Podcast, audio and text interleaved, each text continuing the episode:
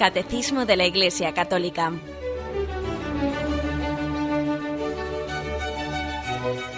Un programa dirigido por Monseñor José Ignacio Munilla, Obispo de San Sebastián.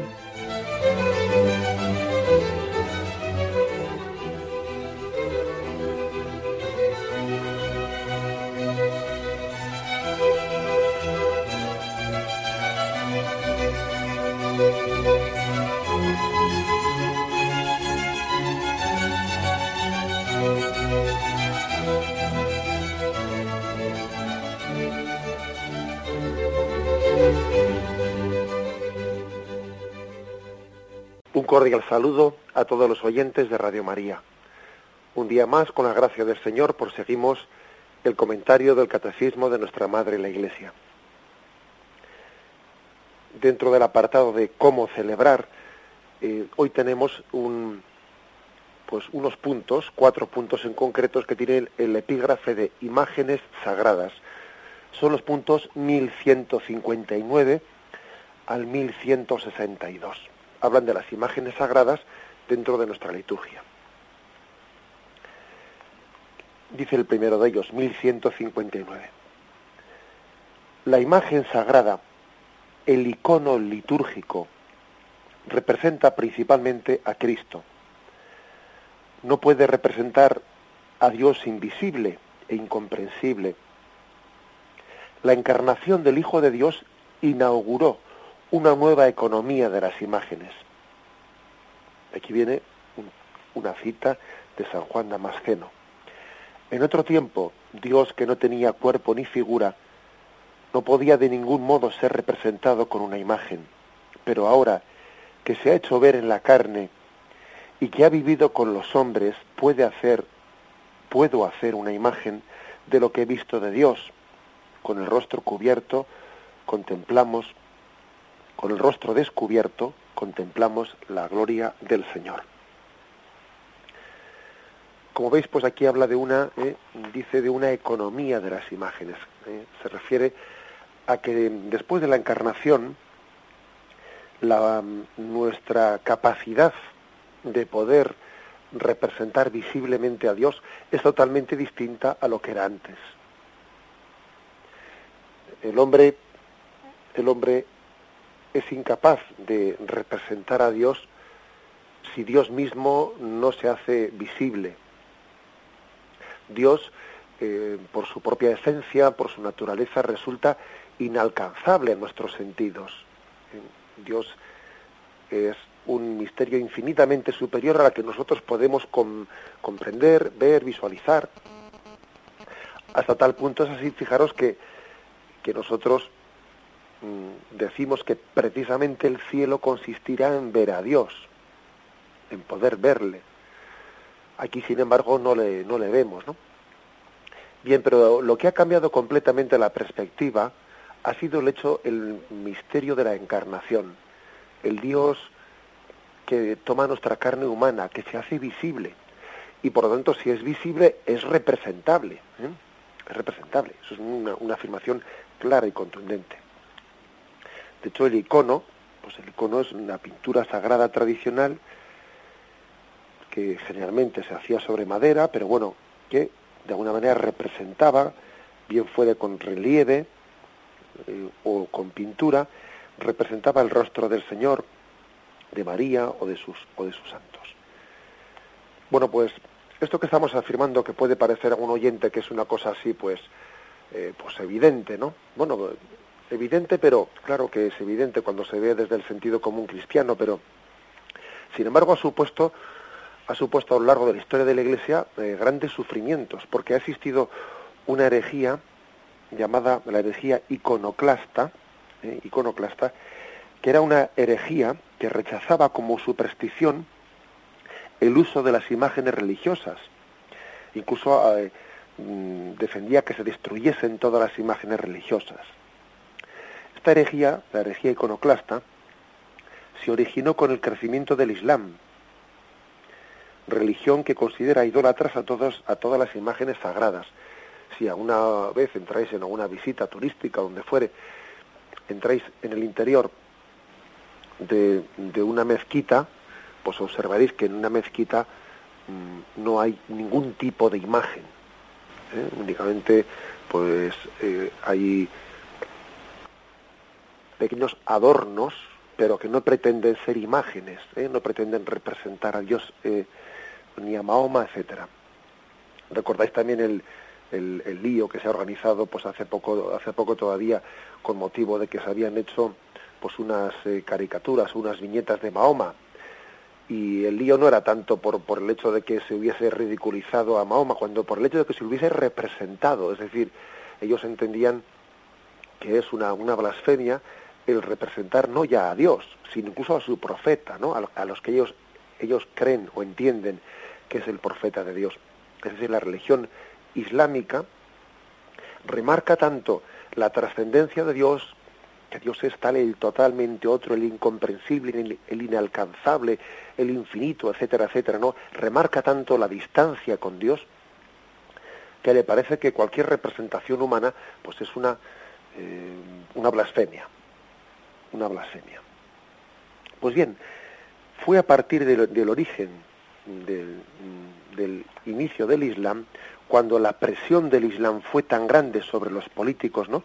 que precipitó la crisis de la herejía iconoclasta. Los iconoclastas destruían las imágenes y perseguían a quienes las venerasen. En la primera fase de los ataques em, ocurrieron con el emperador León el Isaurino en el año 726 ¿eh?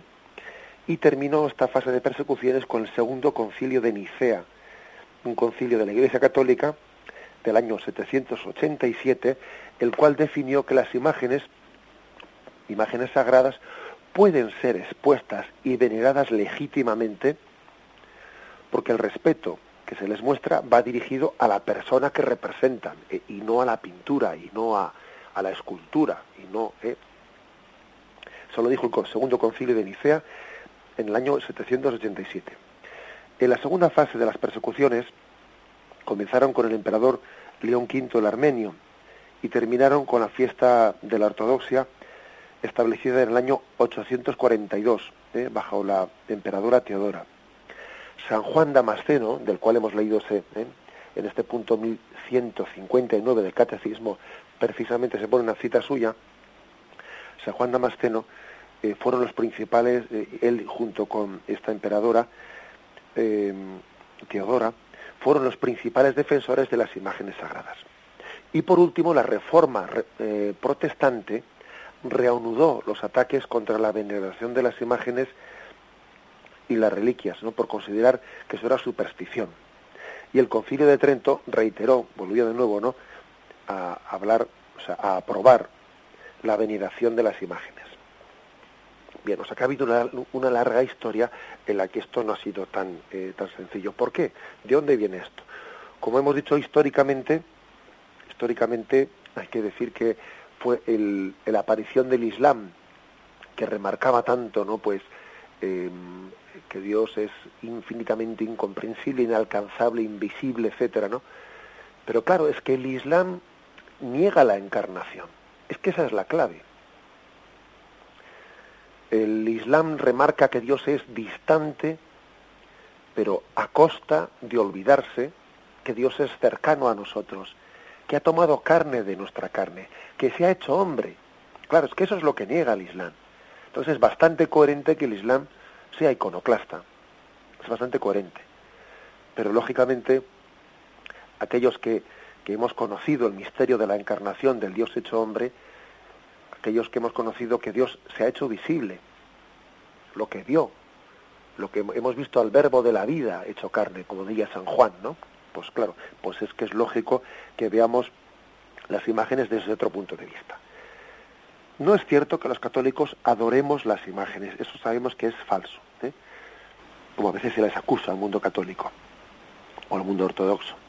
No adoramos las imágenes, sencillamente veneramos unas imágenes, las veneramos sin que les dirijamos ningún tipo de adoración. Nunca se adora la imagen. Estas son representaciones artísticas de Jesús o de los santos, como una esposa guarda la foto de su esposo.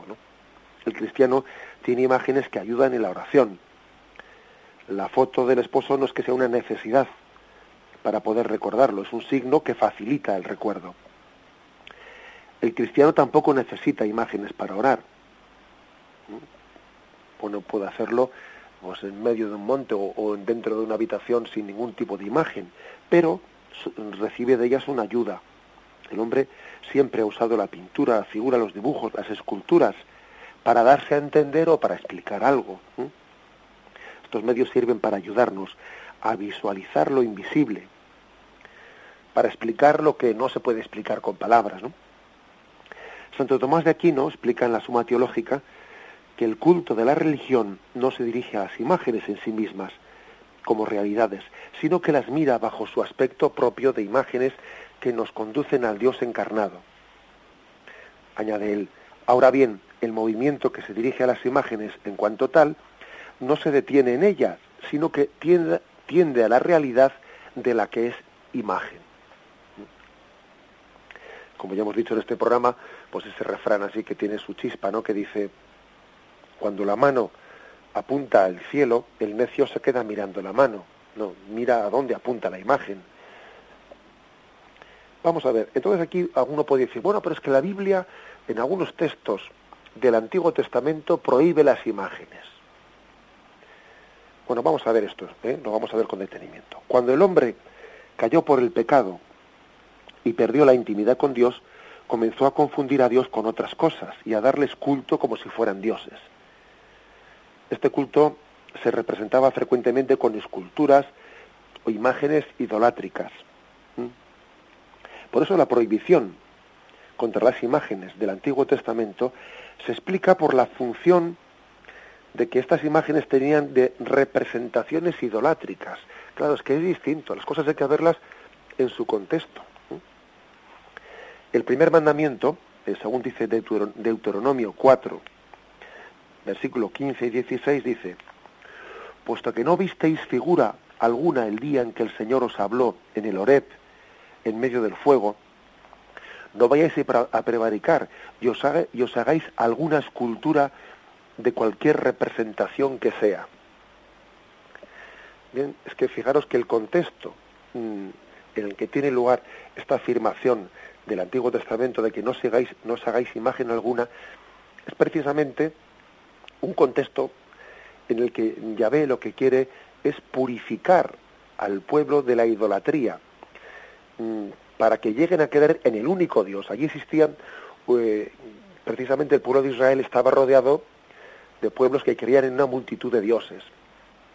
En el Dios de la fertilidad, el Dios de tal, el Dios de cual, y cada Dios era representado por una figura.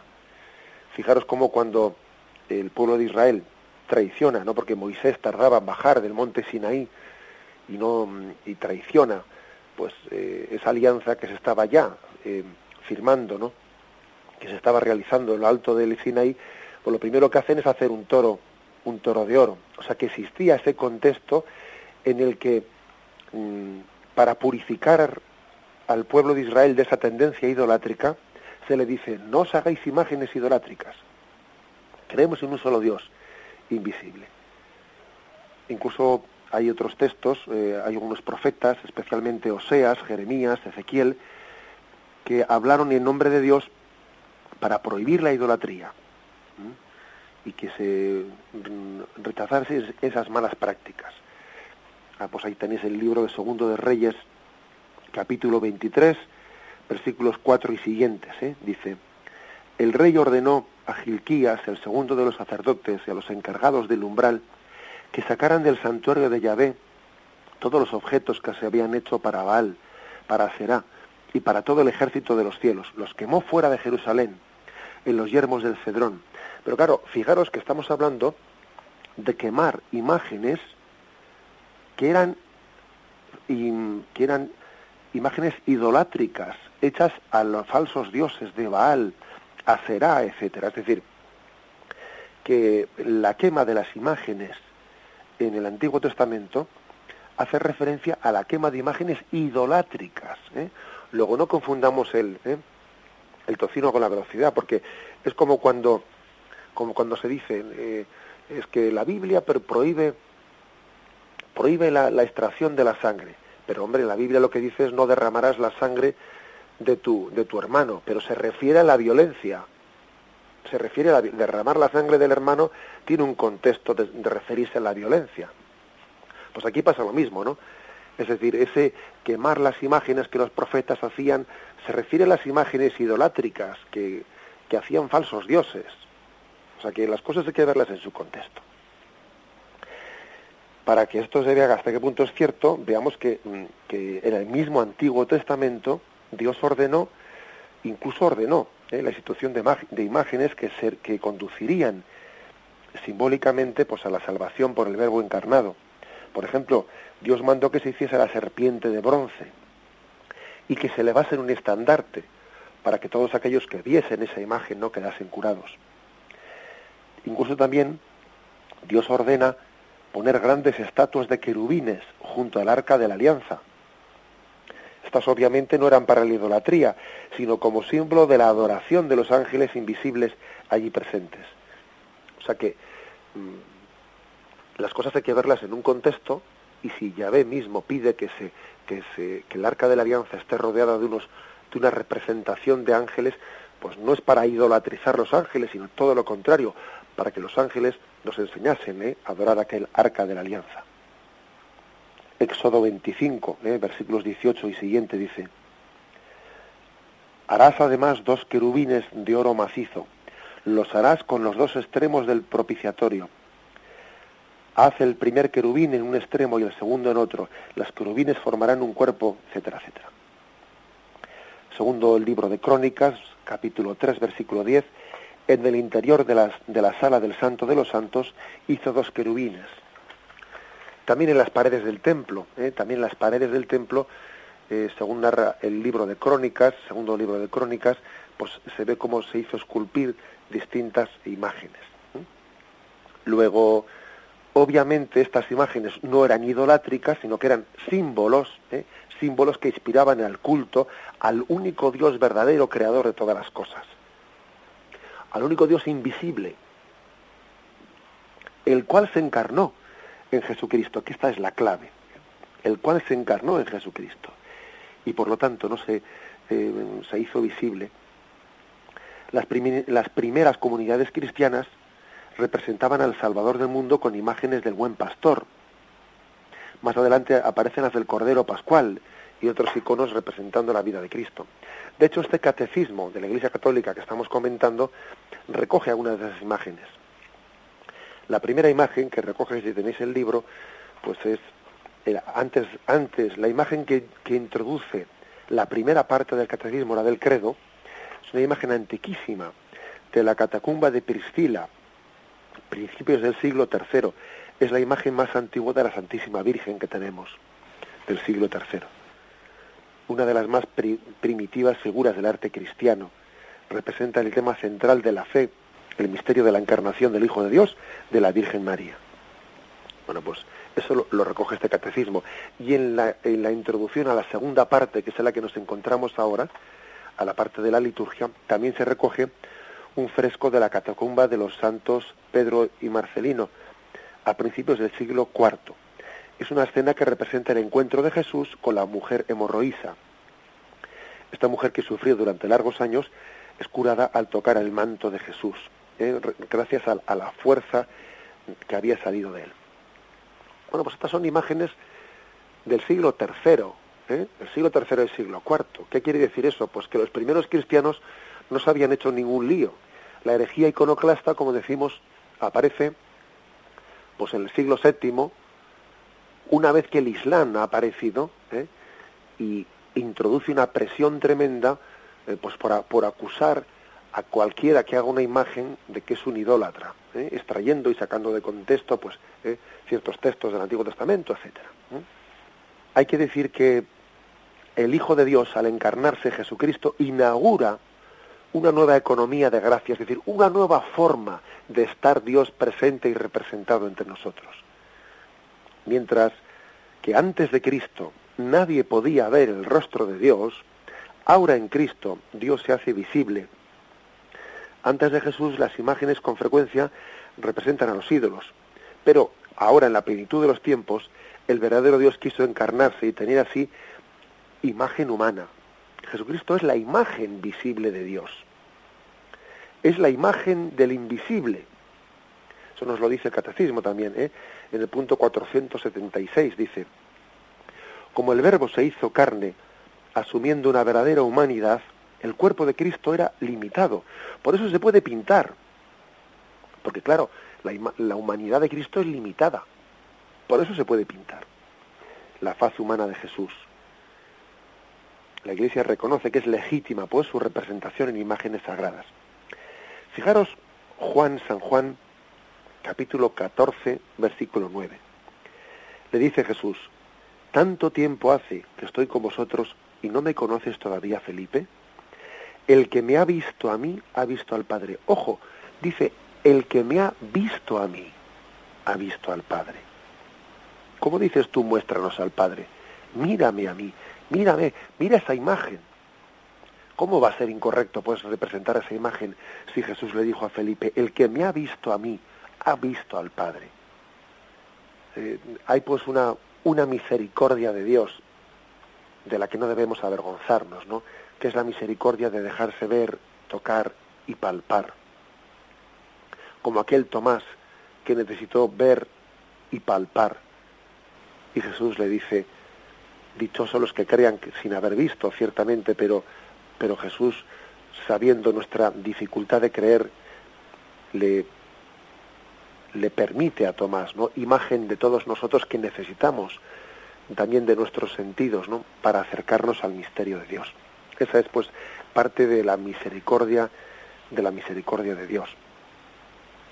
Las, las imágenes, las imágenes de la Virgen Santísima y de los santos, también matizamos nosotros que son veneradas, nos, eh, son veneradas sencillamente, no se las adora.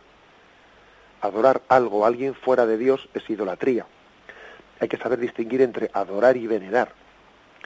San Pablo enseña la necesidad de recordar con especial estima a nuestros precursores en la fe, por ejemplo. ¿eh? Ellos nos han eh, precedido y, nosotros a través de ellos pues tenemos una certeza del cielo.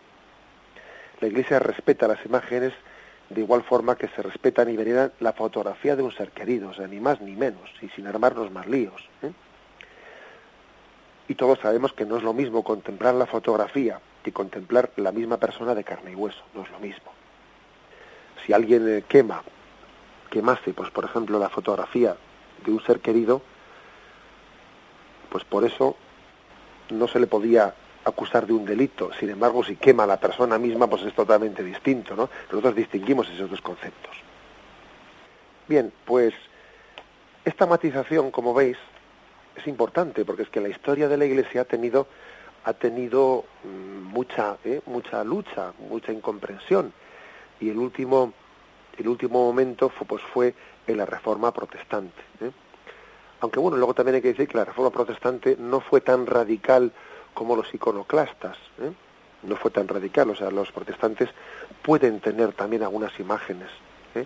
pero son mucho más parcos las imágenes. Y si entráis en una en una iglesia, por ejemplo, una iglesia barroca nuestra, sería impensable en el mundo protestante. El mundo protestante, pues, mm, tiene las iglesias mucho más limpias, ¿eh? limpias de imágenes, o es dado, es dado a poner la cruz sin el Cristo, el, madero eh, sin, la, representación de su imagen, es mucho más parco eh, en imágenes.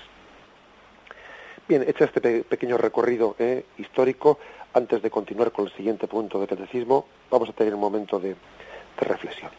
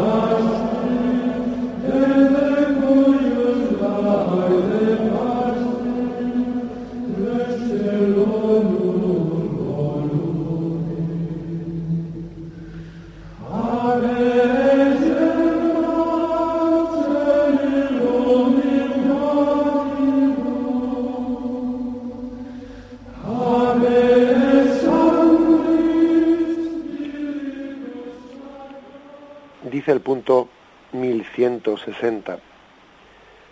La iconografía cristiana transcribe mediante la imagen el mensaje evangélico que la Sagrada Escritura transmite mediante la palabra.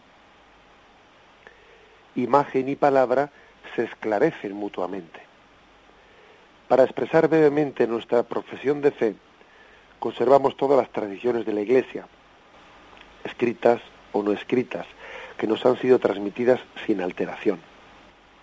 Una de ellas es la representación pictórica de las imágenes, que está de acuerdo con la predicación de la historia evangélica, creyendo que verdaderamente y no en apariencia el verbo, el Dios, se hizo carne, lo cual es tan útil y provechoso porque las cosas que se esclarecen mutuamente tienen sin duda una significación recíproca. Esto último era una cita del concilio de Nicea. Bien, pues mm, aquí la afirmación principal de este punto 1160 es decir que, igual que Dios se mm, descubrió, se reveló, ¿eh? se transmitió a través de la palabra, de la palabra, también la imagen, ¿eh? también la imagen es un medio de, a través del cual Dios se reveló, la imagen de Jesucristo, su humanidad visible, lo invisible de Dios eh, fue mm, descubierto, su visibilidad también es una, una forma de un instrumento eh, de revelación. Es más, palabra e imagen se esclarecen mutuamente, se esclarecen mutuamente y son una ayuda mutua. Hay que, hay que poner incluso el ejemplo concreto de que en muchos momentos históricos en los que el pueblo o una gran parte del pueblo fiel era analfabeto, es decir, no, no sabía leer, eh, leer y escribir, pues en muchos momentos la Edad Media, eh, la, la, mayor parte del pueblo pues eh, fue analfabeto, pues las letras, la enseñanza estaba reservada para una clase privilegiada. En aquellos momentos la imagen llegó a tener una utilidad tremenda, porque casi era el catecismo, el libro del catecismo de, de, de tantísimos fieles pues que eran analfabetos y por lo tanto la, la Iglesia se prodigaba en hacer representaciones detalladas de toda la historia de la salvación en las iglesias. En muchos murales que detallaban punto por punto la creación del mundo, eh, pues el pecado de Adán, la salida de... y en todas esas representaciones servían para que el sacerdote pudiese eh, hacer una catequesis a través de la imagen, a través de la imagen del pueblo allí convocado, era catequizado. En el fondo aquella imagen que era, pues, sino la misma sagrada escritura plasmada, plasmada en imágenes. Era la palabra hecha imagen, no era otra cosa. ¿eh? Tal así, tal, eh, tal ha tenido tal funcionalidad, ¿no? Y tal practicidad ¿eh? catequética, ¿no? Ha llegado a tener la, la imagen a lo largo de la historia de la historia de la Iglesia imagen y palabra pues se apoyan y se iluminan mutuamente. La palabra explica la imagen. La palabra la explica y la imagen pues mm, deja grabado en nuestra memoria, ¿no? La palabra. Hay personas además que tienen un tipo de, de imaginación eh, o memoria que no es tanto conceptual, sino que es un poco pues mm, imaginativa, ¿no? A través de una imagen. Tienen memoria muy gráfica, ¿eh? muy gráfica. Entonces, digamos que en las palabras que se les han dicho, ellos la han imaginado esa palabra, le han puesto rostro. ¿eh? Le han puesto rostro. Eso, eso ocurre en muchas personas, dependiendo de qué tipo de, de, imaginaciones y qué tipo de memoria tengamos. Pero hay personas que, por ejemplo, estudian una lección y cuando la estudian llega el momento del examen y les preguntan una pregunta y dicen, ¿esto dónde estaba? Ah, sí, me parece que esto estaba en la hoja, está a, la derecha de la fotografía, ahí estaba la... Casi más que el concepto, se acuerdan casi de la imagen. Palabra imagen están tan grabadas que, igual que San Pablo dijo aquello de que la fe entra por el oído, también entra por, por, por el ojo, ¿eh? también entra por el ojo. Eh, las imágenes tienen una, una capacidad muy grande de, de ponernos ante el misterio, de, presentarnos cara a cara ante él, de arrodillarnos ante un misterio que trasciende. No hay que oponer nunca pues palabra e imagen, sino que son dos cosas que están íntimamente unidas. Este es, eh, esta es una cosa importante y hay que decir que, la, que el arte bien utilizado es una auténtica catequesis. ¿eh? catequesis. Si me permitís, pues una, una, un comentario de actualidad, ¿eh? que quiero distinguir que esto no lo hace, no lo dice el catecismo, ¿eh? lo, digo yo, que por lo tanto no, no pretendo que esto que voy a decir tenga autoridad magisterial, pero ninguna, ¿eh? porque está dicho por mí. Pero bueno, me atrevo a decirlo. Y es que creo que también hoy en día la crisis, la crisis de, del, del arte, digo crisis porque me parece que el hecho de que el arte, el arte moderno en gran parte huya o tenga auténtica miedo o pues o se no sé o, no se identifique con el arte figurativo es decir con el, con un cierto realismo en la representación de las imágenes. El hecho de que el arte moderno muchas veces se refugie en el surrealismo bueno yo tengo que decir por delante que no soy entendido en estas cosas no y por lo tanto tengo que hablar con pues pienso que con mucha sencillez y sin y sin pretender aquí eh, pues establecer nada, como he dicho antes, de una manera eh, magisterial, pero sí que quiero que nos debería hacer pensar que si no, si no será que este auge del surrealismo tan grande ¿no? que ha existido en los últimos años no es también un reflejo del auge del relativismo. Cuando hay un relativismo muy grande en nuestro pensamiento, también se refleja en un surrealismo en el arte. ¿eh? La mente en relativista, la mente que no cree en verdades, en verdades encarnadas, en, verdades eh, que se nos han hecho presentes, que han sido acontecimientos históricos que han impactado en nuestra historia, acontecimientos históricos que han, que han sucedido, a veces cuando el relativismo llega incluso hasta a negar los acontecimientos históricos por los que Cristo nos salvó, etcétera, etcétera. Claro, parece bastante normal que el relativismo eh, se case mejor con el surrealismo, claro. Que se case mejor con un tipo de arte que en el fondo es, es mi propio subjetivismo el que interpreta qué quieren decir tres hierros torcidos. Porque eh, es mi imaginación la que tiene que, eh, em, la que tiene que inventar casi lo que está ahí, ahí representado.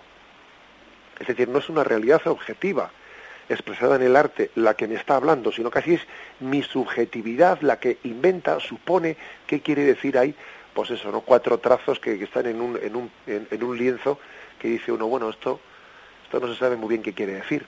O sea que eso, no sé si, si sabéis la anécdota que ocurrió en Bilbao eh, hace, hace, pues ya será un año y medio, dos años, en el Museo del Guggenheim. Pues hoy, hoy hubo una cuadrilla de, de bilbaínos, pues como son ellos no bastante atrevidos, que se atrevieron a entrar con un cuadro que habían hecho en su, en su garaje, lo habían hecho en media hora echándole pintura, huevos y, mezclando todo aquello, ni cortos ni perezosos, se pusieron buzo como que eran eh, unos, unos empleados eh, del, museo y allí entraron por la puerta y los guardias de seguridad al verle estar tan tranquilos llevando un cuadro nadie les dijo nada, supusieron que era alguien que entraba un cuadro y entrando en una sala lo colgaron. Tal es así que durante bastantes horas, bueno, pues los, los espectadores, ¿no? O los visitantes de aquel museo estuvieron admirando aquella pintura diciendo oh, que pues, cada uno haría un comentario y, no es difícil de imaginar que alguno diría, pues esto quizás representa la luz, imagen de la integridad del hombre. Tú, tú vete a saber, la pena que allí no habían puesto una grabadora para escuchar los comentarios de algunos supuestos entendidos de arte ¿eh? surrealista para ver qué es lo que decían allí. Bien, fue una broma la que hicieron, ¿no? Pero era una broma que denunciaba, denunciaba eh, pues un, un, arte que es más expresión de nuestro relativismo, de nuestra confusión, de nuestro subjetivismo que, otra cosa. ¿no? Creo que por lo tanto, eh, en la medida en que Dios ha, ha tomado carne ha entrado en nuestra historia, ha habido un acontecimiento histórico real, no, pues es, eh, es plasmado, ¿eh? es plasmado en el arte a lo largo de, los siglos. Bien, lo reflexionamos brevemente y continuamos.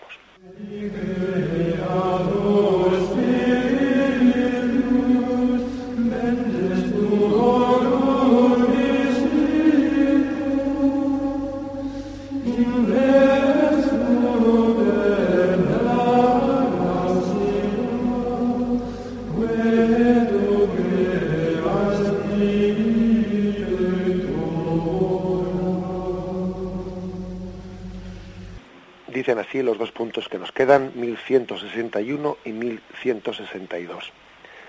Todos los signos de la celebración litúrgica hacen referencia a Cristo.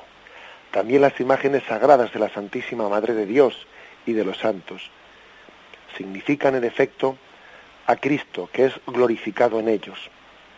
Manifiestan la nube de testigos que continúan participando en la salvación del mundo y a los que estamos unidos sobre todo en la celebración sacramental. A través de sus iconos es el hombre a imagen de Dios, finalmente transfigurado a su semejanza, quien se revela a nuestra fe, incluso los ángeles, recapitulados también en Cristo. De nuevo una cita del concilio de Nicea. Siguiendo las enseñanzas divinamente inspiradas de nuestros santos padres y la tradición de la Iglesia católica, pues reconocemos ser del Espíritu Santo que habita en ellas, definimos con total exactitud y cuidado que las venerables y santas imágenes, como también la imagen de la preciosa y vivificante cruz, tanto las pintadas como las del mosaico u otra materia conveniente, se expongan en las santas iglesias de Dios, en los vasos sagrados y ornamentos, en las paredes y en los cuadros, en las casas y en los caminos, tanto las imágenes de nuestro Señor y Salvador Jesucristo como las de Nuestra Señora Inmaculada, la Santa Madre de Dios, de los santos ángeles y de todos los santos y justos. La belleza y el color de las imágenes estimulan mi oración, dice San Juan Damasceno. Es una fiesta para mis ojos, del mismo modo que el espectáculo del campo estimula mi corazón para dar gloria a Dios. Y termina este punto del catecismo. La contemplación de las sagradas imágenes, unida a la meditación de la palabra y el canto de los signos litúrgicos, forman parte de la armonía de los signos de la celebración para que el misterio celebrado se, se grave por el misterio celebrado en la memoria del corazón y se exprese luego en la nueva vida de los fieles. Es por lo tanto, eh, es por lo tanto eh, concluye el catecismo con tres, mm, tres textos bíblicos. Hebreos 12.1 donde dice, por tanto también nosotros, teniendo en torno nuestro tan gran nube de testigos, eh, sacudamos todo lastre y el pecado que nos asedia y recorramos con fortaleza la prueba que nos propone. Está expuesto esto porque habla de que hay una nube de testigos, nube de testigos. Esa nube de testigos pues son todos los santos y la, y la imagen también de María que veneramos en la iglesia, nubes de testigos. Es decir, ellos nos importan en cuanto a que son testigos de Jesucristo, lo cual distingue las cosas claramente. Y luego todavía se nos añaden dos textos más, Romanos 8:29, pues a los que de antemano conoció, también los predestinó a reproducir la imagen de su Hijo, para que fuera el primogénito de muchos hermanos. Es decir, los santos lo que hacen es reproducir la imagen de su Hijo. Nos interesan en cuanto que son testigos de, Jesucristo. Si estamos hechos a imagen y semejanza, el santo todavía es mucho más imagen y semejanza. Primera Juan, capítulo 3, versículo 2 dice, Queridos, ahora somos hijos de Dios y aún no se ha manifestado lo que seremos. Sabemos que cuando se manifieste seremos semejantes a Él, porque le veremos tal cual es. O sea que ese ser eh, icono, ese ser imagen, ese ser mm, pues testigo, ¿no? Testigo visible de Jesucristo, pues los santos lo van realizando eh, con mucha mayor perfección que nosotros. ¿Por qué ponemos la imagen de, de, los santos y los mártires? Porque ellos son mucho más imagen y semejanza de Dios que, que nosotros. ¿no? Nosotros tenemos un pecado en nuestra vida que desdibuja, ¿eh? no borra completamente, pero desdibuja esa imagen y semejanza. Todavía con esto remarcamos más que no caemos en la idolatría, ¿eh? todo lo contrario, que los santos son representados en cuanto que ellos han permitido ser espejo de Dios, espejo de Jesucristo. Han permitido a Cristo vivir en ellos. Ellos han podido decir, ya no soy yo el que vivo, es Cristo quien vive en mí. ¿Mm? Y porque Cristo ha hecho, ha hecho vida, ¿no? Eh, pues vida en ese santo, precisamente lo representamos y lo veneramos, porque, porque Cristo ha vivido en él. Y, ese, y no es la imagen del pecado del hombre, sino que es la imagen de la obra de gracia que Cristo ha podido hacer en esa persona. Y concluye el catecismo diciendo que la conjunción entre la palabra de Dios, los cantos de los cuales hablábamos ayer, ¿no? de, los signos litúrgicos y las imágenes, la conjunción de todo ello forma una armonía maravillosa ¿no? para la celebración. Una, una armonía que nos envuelve, o sea, es el, el mundo de la liturgia en el que el canto, las imágenes eh, envuelven al eh, y la propia oración, no, la propia palabra envuelven y introducen, perdón, introducen al, eh, al, cristiano en un diálogo, en una atmósfera sagrada de diálogo con Dios. La liturgia, pues, es un es un trasladar al hombre a una especie de antesala del cielo, donde tiene lugar ya unos signos a través de los cantos, a través de las imágenes, a través de la palabra, unos signos que en esa estamos ya en una antesala del cielo. Tenemos que vivir de esta forma la liturgia, servirnos de todos esos signos, em, trascendiendo las imperfecciones que puedan tener, ¿eh? trascendiendo las imperfecciones, más bien sirviéndonos de, de esas mediaciones, para introducirnos en ese, eh, en ese lenguaje de comunión y de intimidad con Dios. La liturgia es la antesala del cielo. En ella comenzamos ya, no ya como dice, no todavía, eh, como dice San Pablo, le veremos tal cual es, no, sin llegar a eso.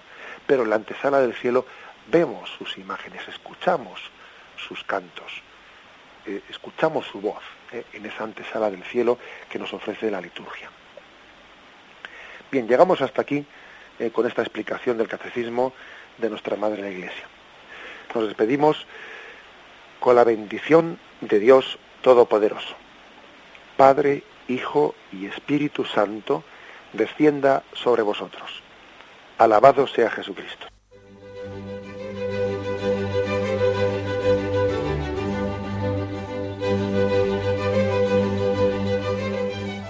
Finaliza el Catecismo de la Iglesia Católica, un programa dirigido por Monseñor José Ignacio Munilla, obispo de San Sebastián.